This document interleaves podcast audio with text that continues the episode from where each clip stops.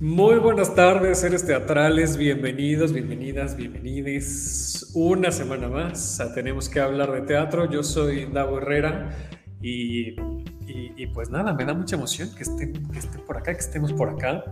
Eh, pues para hablar de teatro, como, como cada semana. Oigan, antes que otra cosa, tengo como muchos avisos para empezar el programa. A ver si, si José no se aburre porque está en backstage mientras, mientras hago todos los avisos y todos los agradecimientos que tengo que hacer para, para esta semana.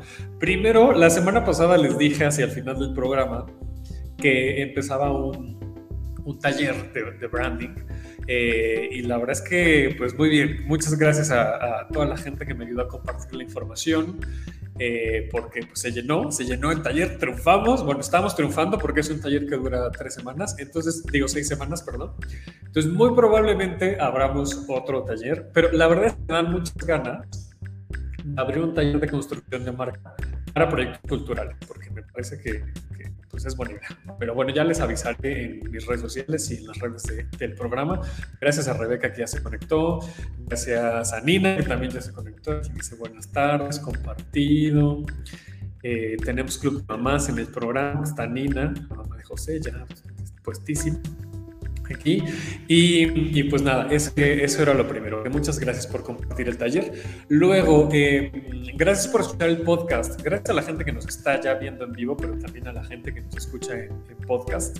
Eh, y sobre el podcast, tengo un, par de, de, cosas que quiero recordarles, de recordatorios que hacerles. Primero, que en, en la descripción de cada episodio hay un link en donde ustedes se pueden meter. Es que esto, este podcast es muy interactivo, o sea, no solamente en el Facebook Live pueden interactuar, sino también por podcast. Entonces hay un link en donde ustedes nos pueden enviar una nota de voz y esas notas de voz obviamente las podemos poner en los siguientes episodios.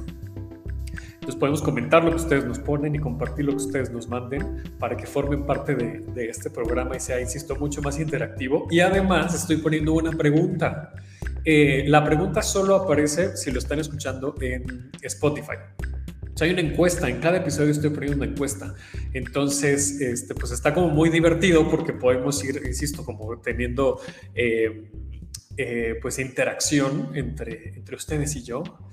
Eh, y toda la producción de este programa, que somos dos personas, pero, pero creo que está, bueno, les quería recordar porque la semana pasada no se los dije, no se los recordé, y entonces, pues, pues yo quiero que interactuemos y que esta comunidad sea muy cercana, ¿ok? Entonces, pues nada, gracias. Eh, síganos en redes, arroba hablar de teatro. A mí me encuentra como arroba da Y pues ahora sí vamos con las presentaciones. Hoy vamos a hablar de una obra eh, que, que no es la única cosa que me gustó, lo quiero aclarar desde ahorita, pero que hubo las cosas que me llenó el corazón muchísimo y que dije, mi lagrimita está saliendo en este momento, es que di el programa en mano físico. Y no saben cómo extrañaba yo tener esto en mis manos. O sea, es un bueno, o sea, de verdad, por esto y por muchas otras cosas, disfruté muchísimo la función porque ya, ya no me acordaba lo que significaba tener una de estos en mis manos y poderlo leer antes de la función y después de la función y poder ver las fotos y los textos y todo. Qué bonito, qué bonito que hay programas de Vamos a hablar de Torch Song y para eso nos acompañan eh, el hijo y la madre, justamente. Eh, José Peralta, que hace el papel de David. ¿Cómo estás, José? Hola, bien, ¿tú? Muy bien, muchas gracias, bienvenido. Hola a todos. Y también nos acompaña Anaí Aloe. Hola, ¿cómo están? Muy bien, ¿cómo estás, Anaí? Muy bien, aquí, muchas gracias. Gracias a ustedes por conectarse, por estar aquí, por compartir. Este, bueno, Anaí, que ya es clienta frecuente de este programa. y José, tú eres primerizo. Hoy, hoy te estás estrenando este, sí. teatro. Bienvenidos. Oigan, pues. Em, de entrada les tengo que decir que me parece una pena que, sean tan poquitas funciones de Torch. O sea, ya de, entrada. Pero bueno. yo sé que a veces así es, ¿no? Que a veces las... Vamos a ver, vamos a ver. Porque está yendo muy bien, entonces quizás la temporada tenga posibilidades de, alargarse un poco. Ay, ojalá. sabemos que en este momento el teatro es... Eh, regresar al teatro mucha gente todavía tiene miedo y es entendible absolutamente pero en, en esta obra tenemos eh, la suerte de tener unos, un- unos filtros em, EPA que no deja que pase, pero nada de nada de lo que sea. Eh, entonces, pues es muy, muy seguro, más allá de las medidas de precaución que se toman ya, con las que tendremos que aprender a convivir, aunque nos estemos hartos. Así que, eh, con respecto a esto, es posible que la temporada se alargue porque ha tenido muy buena, muy buena, este, muy buena crítica y muy buena respuesta de- del público que ha ido. Así que Ay, bueno, qué ojalá. fantasía. Ojalá, ojalá, qué fantasía, porque, bueno, ya lo vimos con pequeñas grandes cosas, que también era una obra que iba a estar muy poquitas funciones, creo que estaban programadas Ajá. 8 o 10 funciones, y terminaron en 100, o sea, sí se, se alargó justamente, pues los modelos de teatro de pronto así son. Y, y más si es una producción independiente, ¿no? que no tiene a lo mejor un EFIO, que no está respaldada por, por una gran productora, pues a veces así pasa y se entiende. Y por eso es muy importante que vayan a verla en las primeras semanas y que la gente no se espere hasta. Exacto. Venga, venga, venga. Torxon, que además, bueno, ya hubo una, una puesta en escena de Torxon en México anteriormente, pero esta está a cargo de, de, eh, aquí está, eh, Alex Villalobos. Alex de nuestro- Villalobos. de Alex, creo que lo están viendo en espejo, creo. Sí. Sí se ve bien. Eh, que, ¿Cómo llegaron ustedes con Alex o cómo llegó Alex con ustedes? Vas, Josecito. Pues- Tú llegaste primero. Para saber. Pues a mí, ay, esto es toda una historia. A mí primero me escribió Tenemos Alex tiempo, no te preocupes. y yo, yo no vi ese mensaje nunca. O sea, yo la verdad soy muy distraído y nunca vi ese mensaje. Total, este, un día me escribe Rogelio y yo, ¿por qué me escribió Rogelio? Y me manda la audición. Entonces ya mando mis cosas, tengo una audición por Zoom y ese mismo día me marcó Alex y me dijo, oye, pues, pues me gustaría que estuvieras en este proyecto. Entonces, la verdad, llegué así de súper inesperado, súper raro. Ya después me dijo que él me había mandado un mensaje, qué pena que no lo vi. Pero bueno, todo esto, este, así llegué para acá, con mucha suerte. Estás... y tú, Ney, llegaste ya muy avanzado el proceso, ¿no? Así es, este, tuvo un inconveniente la actriz que estaba haciendo el papel de la mamá y, y pues me llamó Rogelio a mí y me dijo, te van a llamar para ver si quieres ser mi mamá. Le digo, estoy muy joven para ser tu mamá, Rogelio. Pero nada que no pueda hacer, nada que pueda no hacer una peluca y un maquillaje más cargado. Entonces, pues así fue. Fueron, yo creo que era ya 7 de enero. Y me, el 25 estrenamos. Le dije, ¿qué? ¿Cómo? Y bueno, pues me aventé porque me interesó mucho el tema, el proyecto. Eh, con Rogelio había trabajado yo eh, como directora, lo había dirigido en un par de cosas, pero nunca como compañeros arriba del escenario. Entonces, ¿Y qué tal la estamos- experiencia? no, bueno, estamos en un, en un eh, issue amoroso hermoso. Aunque en el escenario no, en el sentido de los personajes. los personajes medio se matan, pero en- como actores sí estamos pasándola muy bien. Sí, José, también, también hay, hay armonía, ¿o qué? Sí, totalmente. La verdad, eh, me siento súper afortunado y creo que todos ahí nos sentimos muy afortunados de estar en esta compañía, con esta compañía, con estas personas. De verdad, todo es muy armonioso y todo es muy bello y hay mucho cariño, creo, y mucho apoyo sobre todo. O sea, se siente muchísimo el, el abrazo en escena y fuera de escena, todo el tiempo. Es muy hermoso. Y yo creo que sí, porque cuando, cuando la ves, se nota la complicidad. Yo, digo, por ejemplo, Anaí, que, que te integraste mucho después y que, pasaste poco tiempo, digamos, con la compañía, aún así, a mí me parece como espectador que la energía ¿no? se, vibra bien. O sea, de pronto sí notas. Luego esto parece un cliché, pero yo, yo, yo sí soy partidario de esta imagen de que de pronto la, la, la energía que transmiten los actores y las actrices eh, fuera de, de- que tienen fuera del escenario se transmite en el escenario. Eh, yo sí creo en, en ello y en esta puesta en escena me parece que eso, que se nota muchísima armonía, ¿no? que, que- que seguramente el proceso fue muy, muy divertido, se nota, o sea, se percibe que, se están divirtiendo todo el tiempo en el escenario. O sea, José, o sea, definitivamente, por ahí leía la, reseña de, de Rob en Time Out, que, que prácticamente te dice que eres la cereza del pastel de esta puesta en escena. Ay. pues sí, ha sido un gusto enorme, la verdad. O sea, este personaje me ha dejado expanderme enormemente. Todas las cosas bellas de mí he logrado encontrarlas en este personaje y poder disfrutarlas muchísimo. Y no sé, no sé qué decir a eso. Siento muy bonito que, que he encontrado un lugar tan padre en este personaje y en esta obra y con estos otros personajes para vibrar tan alto, no quiero decir alto, pero tan hermoso, tan... Eh, es muy emocionante, pues. Y Anaí sí, el proceso me imagino que sí fue Mira, fue perfecto. Armonioso. Perfecto porque em, no sé si, si fue para seducirme o qué, pero sí, eh, mi, nombre, mi nombre había sido barajado desde que comenzaron. Eh, nada más que yo estaba ensayando de prom y bueno, ahí hago un personaje estelar y con muchas responsabilidades en, todo. Y entonces Rogelio dijo, no, Anaí nos va a mandar por un tubo porque estaba yo saturada, con la agenda saturada. Eh, entonces cuando me llamaron me dijeron, bueno, en realidad así fue. Eh, le dije, no me siento igual para nada, pero bueno, cuando, cuando las cosas son para ti, yo no sé, es que es una frase muy cursi, pero cuando son para ti, son para ti, y cuando no, ni que te pongas, ¿cómo es? Sí, ¿no? Cuando, son para cuando, te, cuando te toca, aunque te quites, y... cuando no te toca, aunque te pongas. Exacto, y fue un poquito así. Entonces, bueno, eh, en cuanto pues ya de promo está en, los fines de semana, de viernes a domingo, entonces tenía de lunes a viernes antes del teatro disponibilidad absoluta para ensayar lo que se necesitara y ya la obra corría, por supuesto, entonces bueno, llegué al Milán, me puse a ver la obra, me enamoré y dije, bueno, vámonos. Mañana, eh, al otro día llegué con el primer, bueno, la, mamá sale en el segundo acto, pero desde que sale medio que no para de estar ahí molestando, por ser fina. Entonces, eh, pues ya me fui con casi toda la obra memorizada, eh, sobre todo las primeras tres escenas, y ya, o sea, fue así, crack.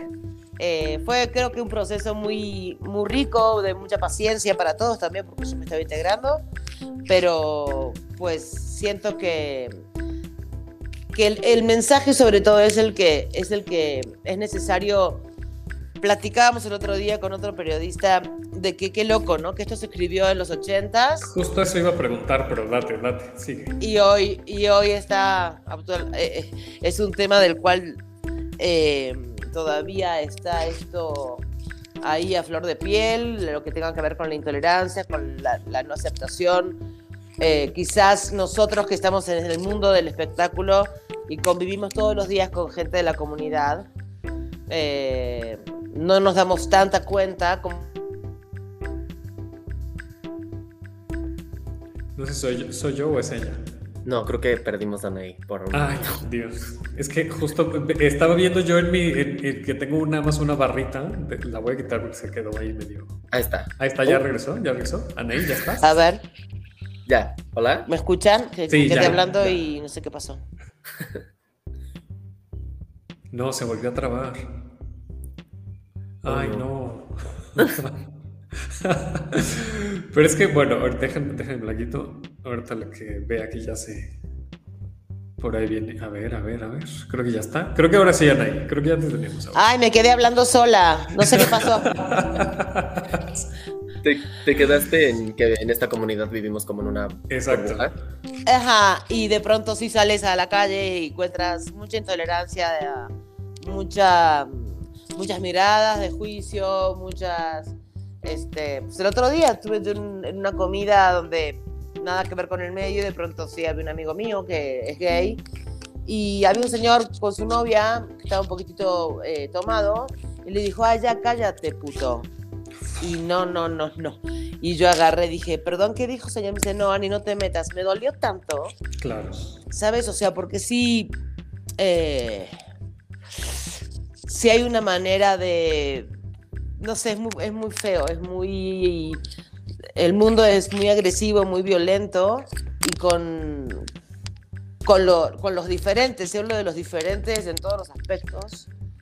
Eh, esta obra, igual que de prom, mira qué loco que estoy en dos proyectos que hablan de lo mismo, que no es la tolerancia, es la aceptación, porque si uno tolera es porque te molesta. Sí. ¿No?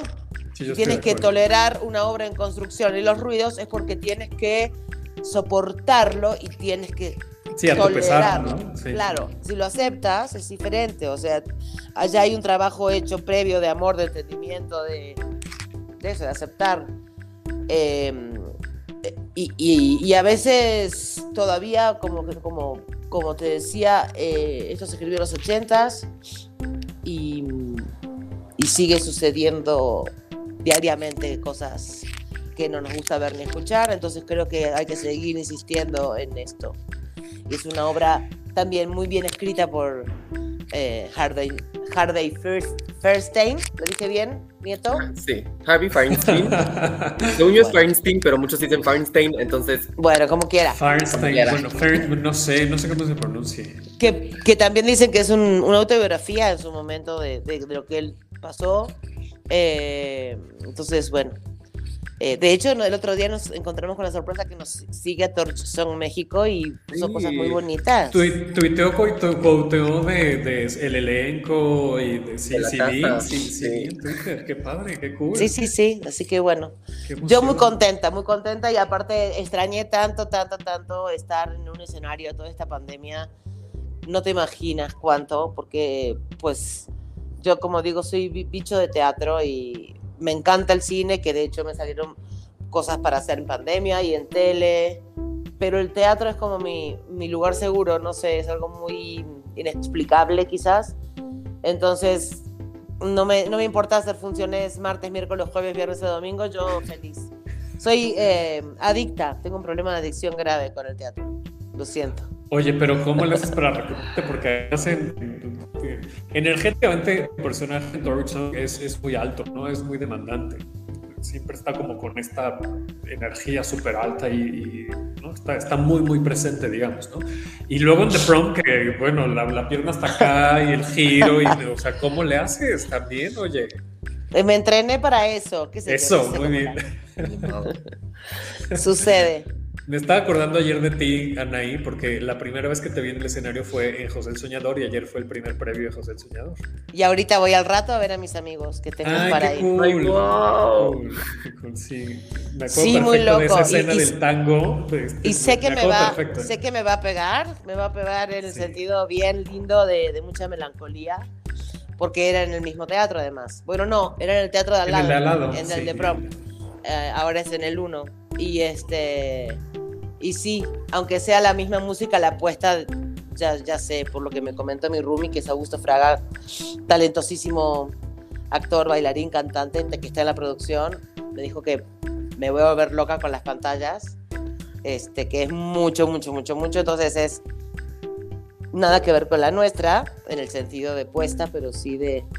La, la música ya te hace viajar, entonces ya cuando escuché... José, ya sabes qué dicen de ti, ya.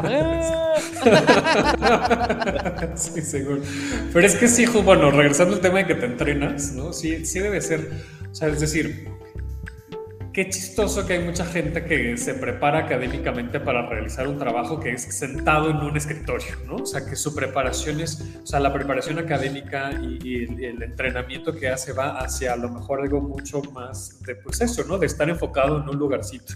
Y ustedes no, ustedes su entrenamiento es para desgastarse. Qué chistoso, ¿no? O sea, eh, es, es, como una doble exigencia, ¿no? O sea, te estás preparando, evidentemente desgaste esa preparación, pero para que tu cuerpo se esté desgastando todo el tiempo, ¿no? Debe ser muy pesado también. Sí, es que no, no, sé cómo es la vida sentado en un escritorio. Yo creo que eso sería desgastante para mí, por ejemplo. Es otro tipo de desgaste, eso es verdad. Sí, justo. A, mí cuando me toca hacer reportes o cosas así de computadora, sí, sí es muy desgastante. Pero no es físico. Terminas, terminas agotado de otra manera. Claro, claro, claro, entiendo. Pero justo creo que si aquí nosotros utilizamos, nosotras, nosotros usamos nuestras emociones y nuestro cuerpo para hacer esto, que eso se desgaste. O sea, yo siento que cuando hago teatro siento que crezco muchísimo. Siento que es lo que más me hace crecer y nos hace crecer en comunidad y como actor y como todo lo que tiene que ver con teatro nos hace crecer enormemente. Entonces, usarnos como herramienta para hacer teatro nos hace crecer enormemente. Entonces, como cuando se rompe el tejido de los músculos y crece por eso, siento que es como así. Sí te desgastas, pero de eso floreces y, ay, no sé, a mí me... Es lo que más me gusta, ¿sabes? Desgastarme de esa manera. Luego, te, vuelvo a preguntar en unos años, a ver cómo. porque vas empezando, José, también, ¿no? Pero está. Bueno, Nay también ya nos decía, para eso se entrenó. así estoy seguro que, vaya, al final es, parte de. Oye, Nay, también te quiero. Hablando de esto mismo, porque ahorita que, que decíamos que te integraste después, y hablando de la preparación, seguramente hay herramientas que ustedes van aprendiendo dirijo la pregunta ahí por, por, justo la situación en que te tienes que integrar algo que ya está avanzado, que ya corría, decías, ¿no? que ya corría la obra. ¿Cómo es este proceso de eh, integrar herramientas que has aprendido a lo largo de tu experiencia, de tu formación, para que entonces te sea más fácil integrarte? Porque parece que, que o sea, yo no noto diferencia, en Torchon no noté ninguna diferencia entre tu, digamos, energía, por alguna palabra que estoy seguro que no es la correcta, con el resto de la obra. Si tú estabas perfectamente en el mismo tono que el resto, este, eh, se entendía perfectamente la dinámica. ¿no? ¿Cómo haces para, para integrar estas herramientas? ¿Cómo las vas desarrollando? Mira, em, primero son muchos años, no los que tengo, pero sí, eh, son muchos años de, de, hacer teatro, eh, de trabajar con, también como docente, como directora. Creo que lo primero que, que sucede es entender el texto profundamente cuando tienes tiempo, te tomas tu tiempo, cuando no lo tienes, lo haces. Es como, ¿de qué va? ¿Qué le pasa a esta mujer? ¿Quién es esta mujer? Eh, ¿Cuáles son sus... ¿Cuáles, por qué, por qué es como es? ¿Cómo puedo defenderla? ¿Cómo puedo entenderla? Porque al principio la juzgaba mucho. Porque es una mujer homofóbica que no puede. O sea, que está avergonzada de tener un hijo gay. Y más draga. Eh, en un momento le echa la culpa de la muerte de su papá, de su esposo. Se lo, se, escupe. O sea, hay cosas que son muy fuertes, pero como maestra siempre digo que no hay que juzgar a tus personajes. Entonces, ¿desde qué lugar abrazar a esta mujer, entenderla profundamente? Y luego el texto entra solito. Si ya hiciste ese trabajo previo de mesa contigo, en este caso tuve que hacerlo yo solita, eh, por, la urgencia, ya entra, entra en ti esta manera, este universo, ¿no? Em, que le regalas al personaje en la obra. Entonces, luego fue la memoria. La verdad que tengo la, suerte de que soy eh, muy rápida para memorizar. Este, porque justamente no es de memoria, sino que, que hago, hago las palabras propias. ¿no? Y si hay algo que no me, que, que, como está construido no me funciona porque yo lo siento falso, pues lo hablo con el director y le digo, oye, acá puedo, puedo decir esto en vez de esto. Es lo mismo nada más que de... Se nos trabó otra vez en ella. Sí. Es, lo mismo, dijo. A ver si regresa pronto. Si no, mi siguiente pregunta era para ti, José, al, un poco al revés. Hola. ah, ya estás por acá. A ver. Hola, hola. Medio te escuchamos, pero no te vemos. No. Está medio perdido ahí. Lo voy a bajar tantito en lo que se recupera eso. Y tú vas empezando, José. O sea, vas empezando entre comillas, porque tampoco es que seas un novato. Ya estuviste en los 13, has estado en otras producciones, ¿no? Es decir, este, has tenido ya tu, tu experiencia, porque además eh, creo que en teatro puedes estar en varios proyectos a la vez, ¿no? Y eso también te da como mucha aceleración en experiencia, ¿no? Que por ejemplo, a lo mejor eh, puedes estar ensayando dos cosas, tres cosas y estar en, temporadas también paralelas, pero tus años de experiencia son menos que, los de muchas, algunos de tus, de tus compañeros de, de, la puesta. Eh, ¿Cómo es para ti integrarte a estas dinámicas de gente que ya tiene pues, Anaí, este, Rogelio ya tiene muchos años en el escenario.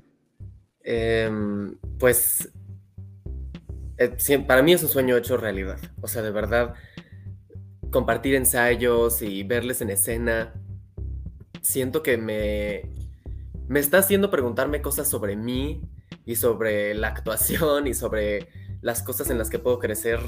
Ah, ya no entiendo, ya no me acuerdo cómo empecé mi oración. El punto es que me está haciendo cuestionarme muchas cosas y como entender cuáles son las cosas a las que aspiro y, cómo trabajan estas personas que les funciona y cómo se mueven estas personas por el texto, cómo lo prueban, cómo juegan con él de una manera tan orgánica, cómo pasa algo en escena e inmediatamente tienen algo para o resolverlo, si es un problema, o llevarlo a otro lugar mucho más interesante. Conocen perfectamente al público, saben por dónde darle, saben esas como precisiones tan exactas. Verlas de tan cerca y poder compartirlas, para mí ha sido un gozo enorme y pues obviamente un privilegio inmenso también. Y nada, he sentido que he podido aprender mucho y crecer mucho, entonces ha estado muy padre, muy padre. Al principio yo sí me estaba muriendo de miedo, la verdad. ¿Qué, te, qué, te, ¿Qué, causaba más estrés? ¿Qué decías así de no, no voy a hacer que qué? O sea, que, te equivocaras, que, te, te, angustiaba. Mm, pues esto ya va mucho más adentro de mí, pero pues no ser suficiente, ¿sabes? O sea, como sentir que esta enorme experiencia y trayectoria que llevan estas personas con las que estoy en el escenario y lo que yo tengo que ofrecer no esté a la par. Y no, o sea, no, no en tipo competencia, sino en tipo, ay, se le cayó el evento a ese güey, ¿sabes? O sea, no se trata de ser mejor que el otro porque estamos haciendo un trabajo, pero que ese trabajo, que mi parte de ese trabajo esté bien hecha. Claro. Entonces, eso a mí me aterraba muchísimo. Me aterra muchísimo. al mismo tiempo me ha llevado mucho a trabajar mucho y a esforzarme y yo soy una, o sea, soy muy matado y, y, me gusta trabajar mucho. Entonces esto me ha llevado aún más, o sea, a esforzarme mucho, ¿sabes? Porque mi parte esté hecha. Y así. Ya, ya volviste ahí. No, no, no, es que no sé qué pasa. Eh, de pronto estoy hablando y hay circulitos así. Sí, que la conexión, pero no te preocupes, mira, aquí estas cosas Ya llevamos dos años ya estamos súper acostumbrados a que la gente se caiga del internet cosas, no te Te quedaste justo la mitad de, tu, del proceso. nos decías que eh, lo demás ya es como, como que sale, ¿no? Eh, que adaptas las palabras, que lo platicas con el director, ¿no? Que si puedes cambiar una cosa por otra. Sí, para hacer lo propio, pues. Eh, y no, y, entonces hay, hay, una línea de pensamiento que tiene el personaje que es mucho más fácil que llegue a ti orgánicamente. Este, y bueno, nada, eso fue el proceso para mí. Por lo general, este fue un proceso express. Hace mucho que no tenía un proceso tan express. Eh, pero, pero muy, muy, muy feliz de, de los comentarios. Eh, tenía miedo que me apedrearan a la salida, pero no. pero no, no sucede. No, pues cómo, y a ti menos.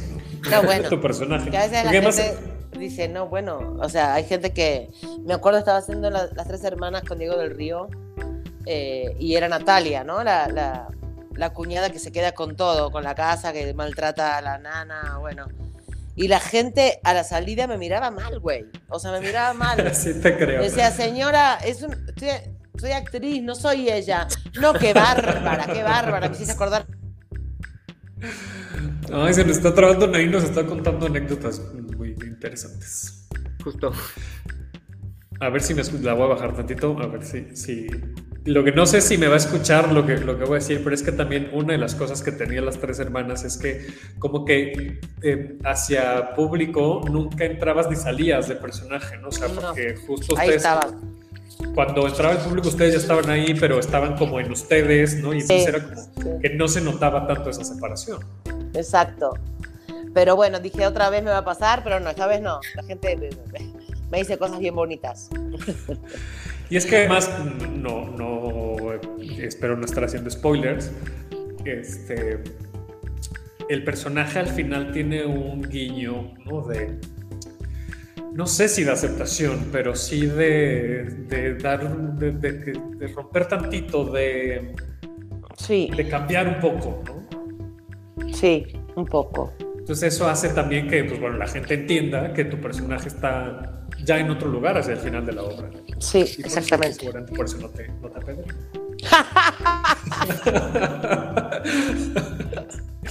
Ahorita que dije spoilers me acordé que fui, fui a ver, este, bueno, fuimos a ver el, productor de este programa y yo, este, Pillowman, al, al estreno de prensa.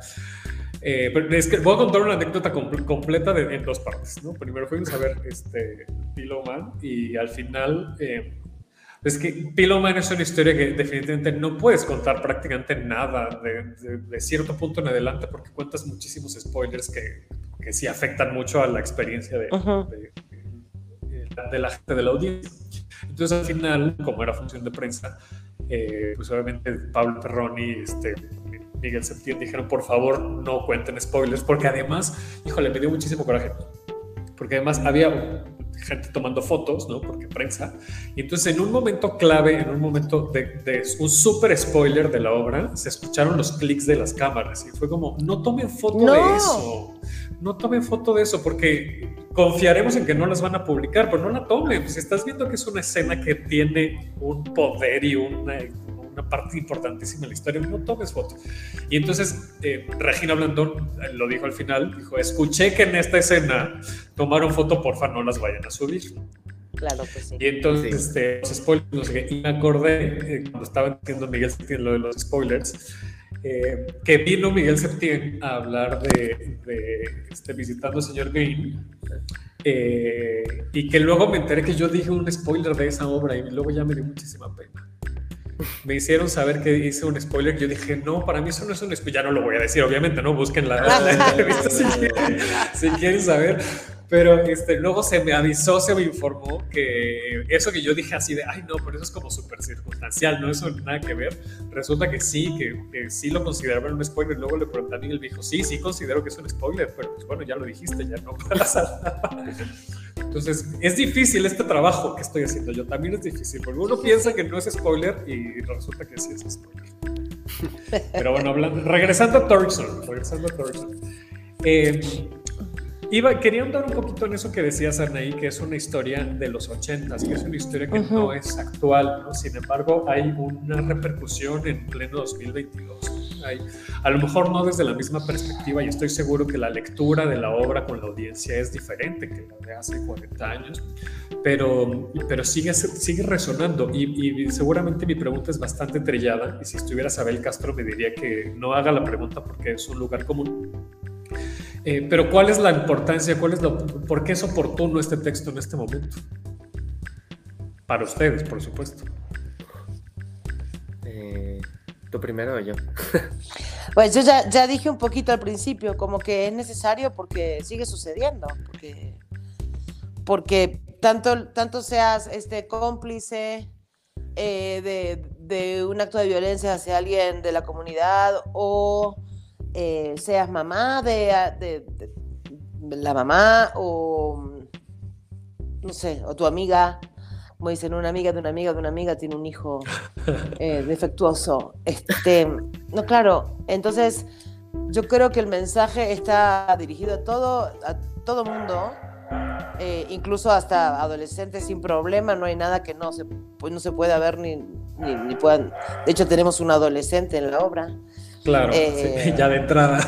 Ya de entrada. Entonces creo que es un mensaje necesario porque, como te decía, siguen sucediendo hechos y también, no voy a spo spoilear porque yo también soy bocona, pero el tema que, que la obra habla de, es como un abanico de, de diferentes situaciones. Uno, un, un hombre, no sé, ¿esto es spoilear? Ay, no sé, no sé. ¿Vas a hablar de un closet? Sí. Bueno, hay, bueno, hay un closet. Hay un closet. Eh, que no hay, pero sí hay muy presente. Eh, hay un, un, hecho de violencia que Ajá. no se ve, pero del cual se habla. Mm. Eh, hay un hijo adoptado por esta pareja gay y está obviamente la mamá que, que es demasiado para ella todo esto. O sea, es demasiado. Sí. Que ya con que su hijo fuera draga, ya con eso encima eh, llega a un departamento donde hay eh, dos recámaras y tres hombres y no entiende y ya se quiere ir. y de pronto aparece el nieto. O sea, es mucho para ella, ¿sabes? Sí. Entonces hay diferentes temas dentro del tema central que tocan, eh, te tocan porque te tocan como Sí. donde estés parado en la vida, ¿no? Pero yo considero, bueno, hablando de, de- ahor- ahorita regreso contigo, José, sobre la, la misma pregunta, pero sobre el personaje de la mamá, eh, yo no dudaría que ama a su hijo. ¿no? O sea, Ah, al final por supuesto. Parece que lo- es, es la luz de sus ojos, ¿no? O sea, junto con el hermano que, que se menciona, ¿no? Pero Yo creo Eh, que, bueno, creo o deseo, creo que todas las madres aman, a- o sea, el amor de una madre tal cual es incondicional hacia un hijo. Nada más que que a veces no pueden, pero no quiere decir que sea falta de amor. Digo yo, para no juzgarla a la mujer. Es que no puede, no puede porque es más fuerte, por ejemplo, el que dirán para ella. eh, es más fuerte, este, pues no ser abuela de un nieto de sangre, es más fuerte. Se pone primero ella. Pero eso Sí. no quiere decir que no ame a ese hijo. sí, No hay una buena relación porque él no se siente aceptado por su mamá. Y él dice, sí, a- en mi vida lo único que pido es amor y respeto. Y cualquier persona que no me pueda dar amor y respeto, no, no la quiero en mi vida. Tú eres mi madre y te amo. Pero si no puedes con esto, no tienes nada que hacer aquí. sí.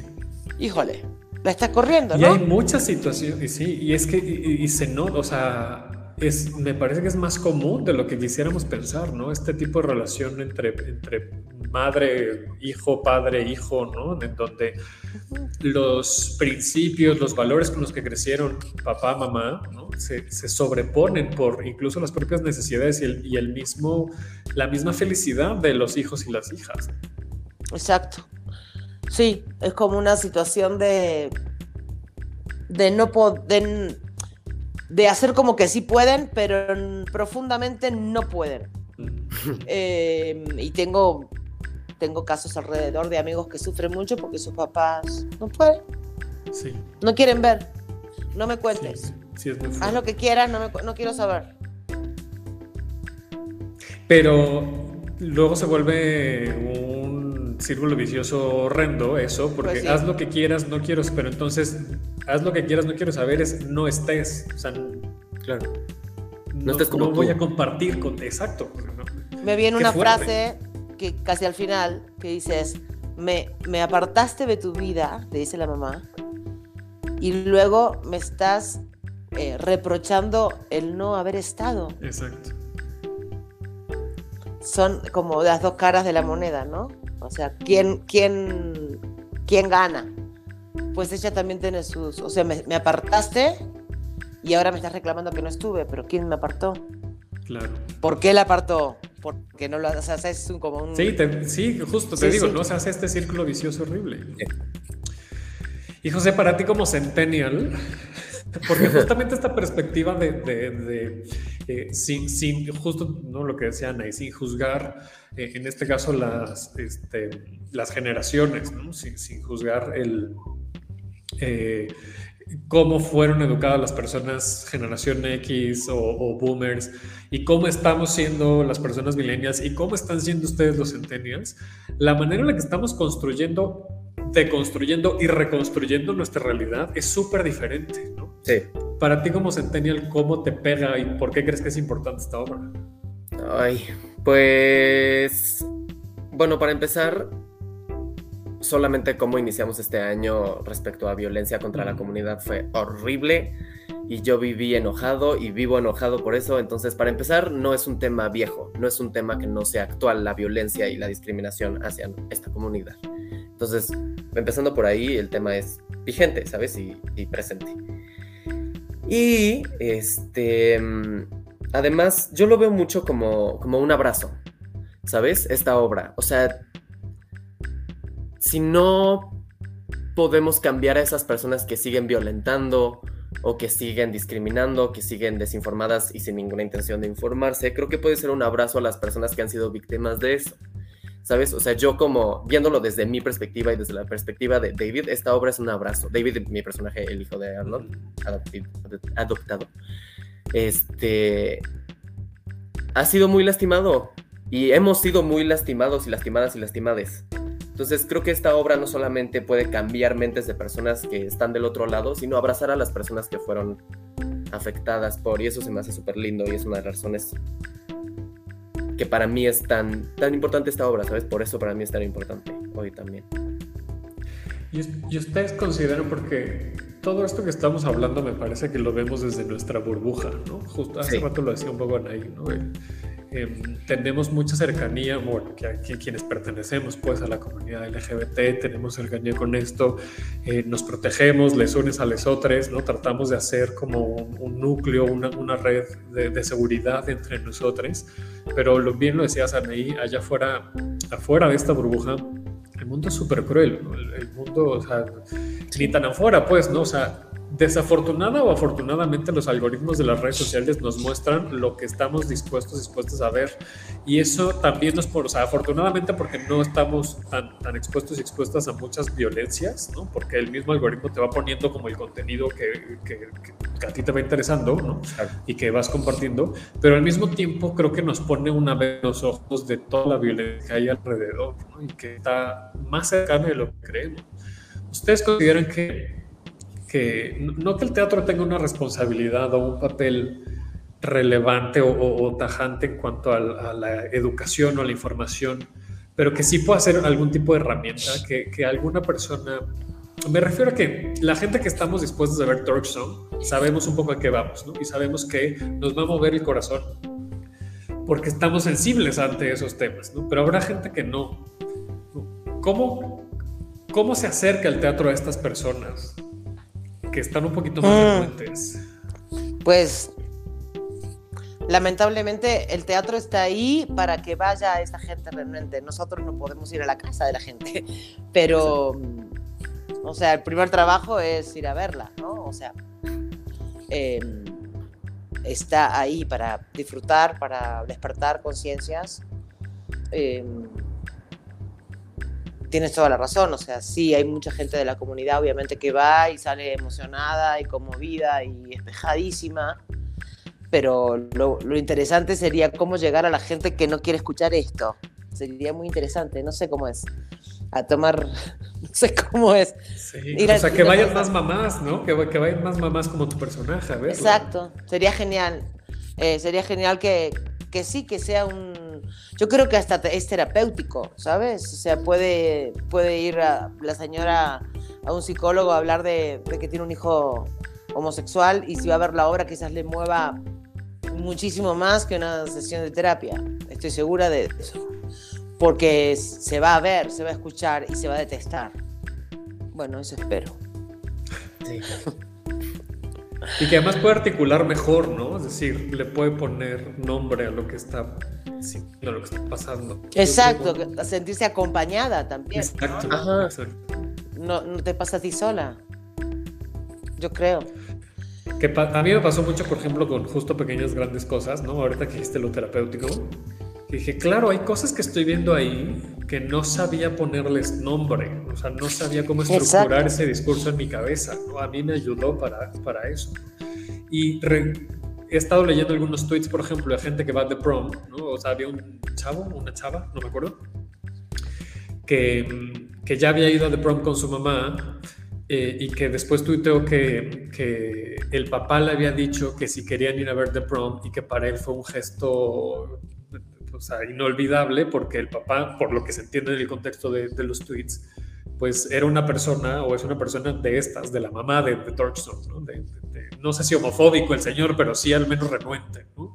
Claro. Eh, y, que, y que gracias a The Prom, ¿no? Se pudo abrir el diálogo, ¿no? A eso me refiero con poner, tratar de, de, ponerle nombre a lo que estás viviendo en tu propia familia.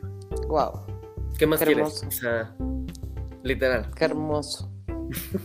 Una gran misión, una gran misión, ser actor y contar cosas que, que muevan. Es como, para eso vinimos al mundo, bueno, digo yo.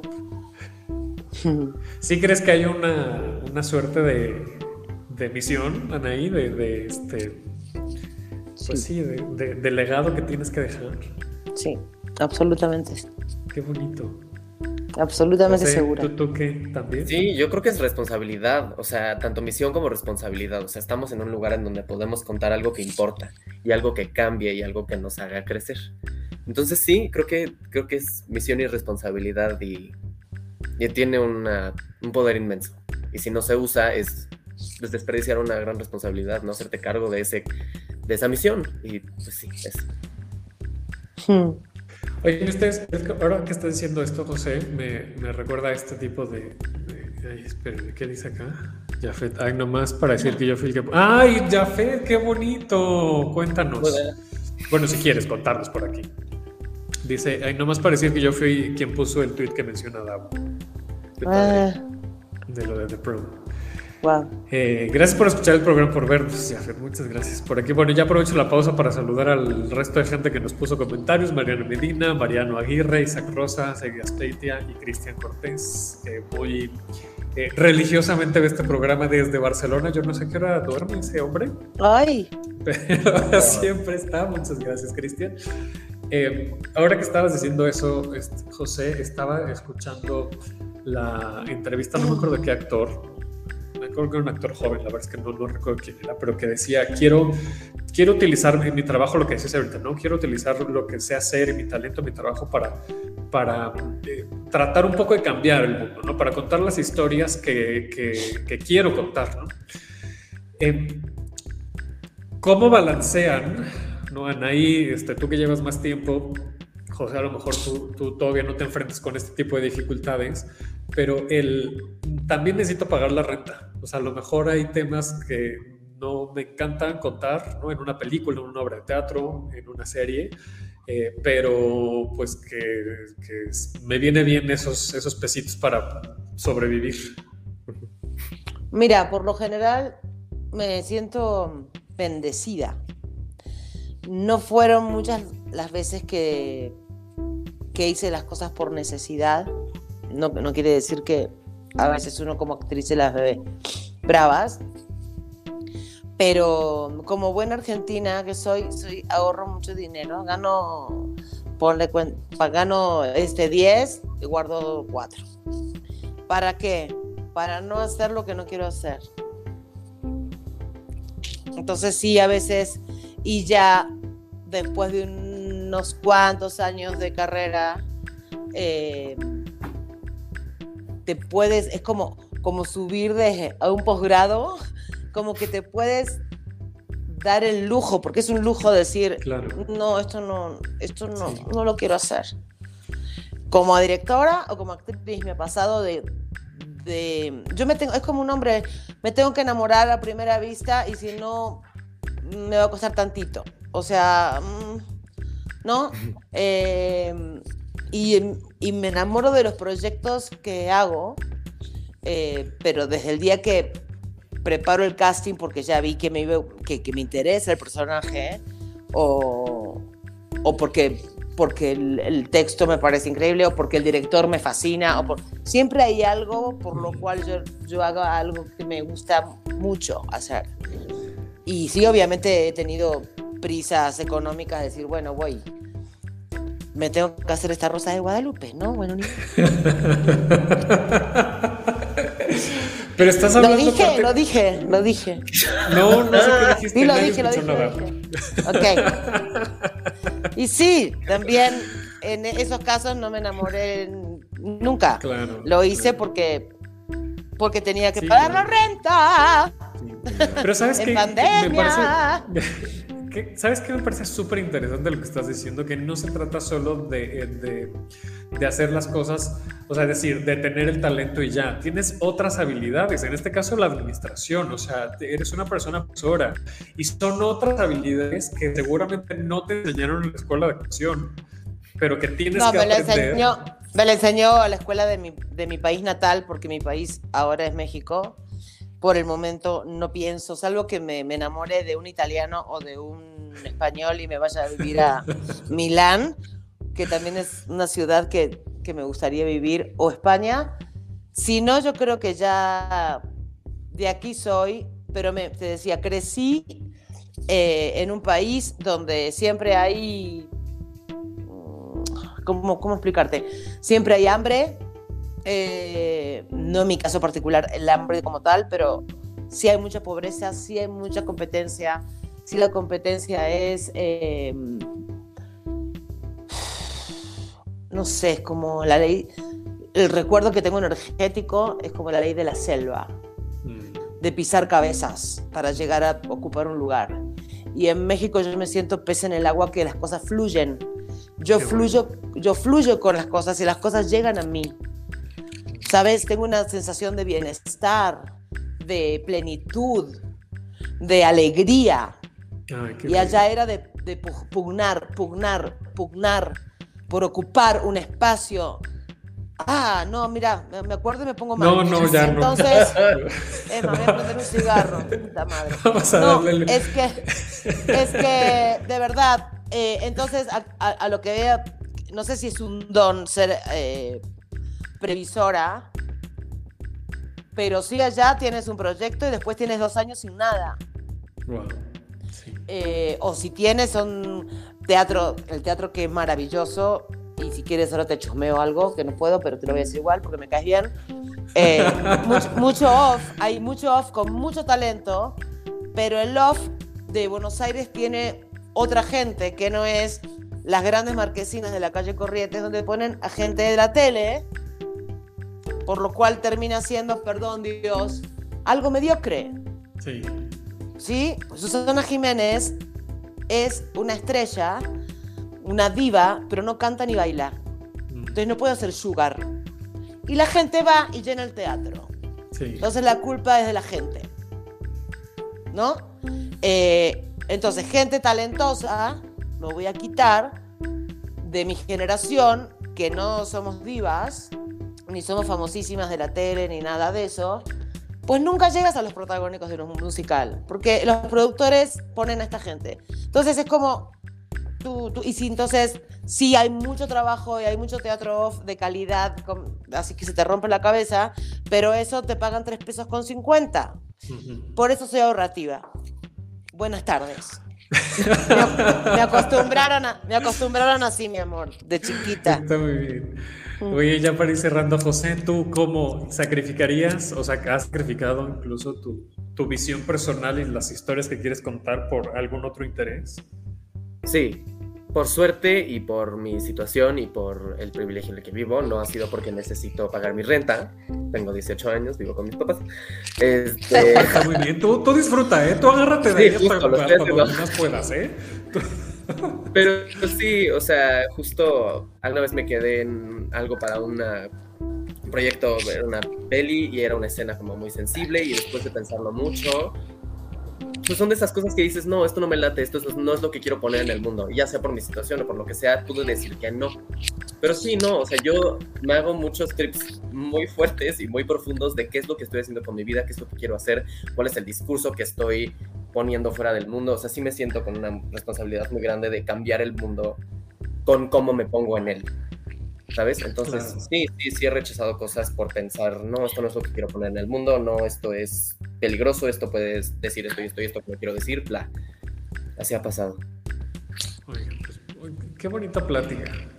Quédense unas tres horas más, porque nos quedan dos minutos de programa. No podemos, tenemos que ir a hacernos pruebas para Torch Song en 15 Mañana. minutos. 15 minutos. Mañana vayan a ver Torch Song mañana martes y el siguiente cuéntenos, por favor. ¿Dónde, Venga. cuándo? Todo. Es martes en el Milán, 8.45, boletos en taquilla, en Ticketmaster. Nuestro Instagram, ¿cuál es, corazón? Aquí va a aparecer, Torch- si nos están viendo en, en Facebook, aquí está Torch-Song-MX. Porque hay descuentos del 20%, creo. Hay un... Hasta el 14 de febrero. Ah, ¿ves? El Día del Amor y la Amistad. Mm. Eh, entonces, pues eh, también síganos en las redes para estar al pendiente de si sigue la temporada, crucemos los dedos que sí, y los descuentos que, que pueden ir apareciendo. Y pues de una vez Anay, este, The Prom, ¿no? Los fines de semana. De prom, viernes, sábado, domingo. eh, casi siempre la función es viernes, sábado, domingo. La primera la doy yo y la segunda la da mi amiga querida, la Zabaleta. Este, ves, ahí tienes una mujer que es una diva, es una estrella y es completísima y canta y Sí. espectacular. Sí, sí. Entonces ahí, bueno, ya, ya, me entendiste. Eh, nos queremos mucho porque también la prensa en un momento nos peleó, están locos, yo sé que tienen que vender muchachos, pero no inventen, nos llevamos súper bien con Susana, es un honor compartir ese personaje tan importante con ella. Y bueno, también hay muchas promos. Eh, hay jueves 2x1 en Ticketmaster. Si, sacas los boletos en Ticketmaster eh, en 2x1, en el boleto que tú decidas, los precios. Los precios son bastante accesibles. Al ser un musical de un gran formato, creo que el más caro son 1900 y el más barato 680, algo así. Se ve bien de todos lados. Entonces, pues no dejen para mañana lo que pueden ver hoy. Exactamente. Muchísimas gracias, José Anaí. Un placer. Bueno, Anaí, te digo, ya eres clienta frecuente, entonces muchas gracias por repetir. Pero José, bienvenido a este programa. Es tu casa cuando quieras repetir tú conéctate, aunque no tengas nada que promocionar, tú conéctate y platicamos de teatro. Muchas gracias, A, ambos. Gracias a la gente que nos vio en vivo a través de Facebook. Aquí Cristian nos puso el, de Barcelona. El programa empieza a mis 11, termina a medianoche, no es tan difícil. Además, el chisme está sabroso. Varias lecciones nos está regalando Anaí. Y, y, quieres que me pierda esto, lo vale, lo vale, nos dice. Besos a Barcelona, amo Barcelona, amo, amo, amo. Virina nos dice que vamos a echar. Muchas gracias, Virina, y toda la gente nos vio en vivo. Gracias a la gente que nos escucha en podcast. Síganos en redes sociales, hablar de teatro en eh, Facebook, en Twitter, en Instagram. Sigan, por favor, el podcast, compártanlo, compartan este video y, por favor, vayan al teatro. Muchas gracias. Cuídense, Cuídense. mucho. Gracias, Ani. Gracias, José. Muchas gracias. Adiós. Bye.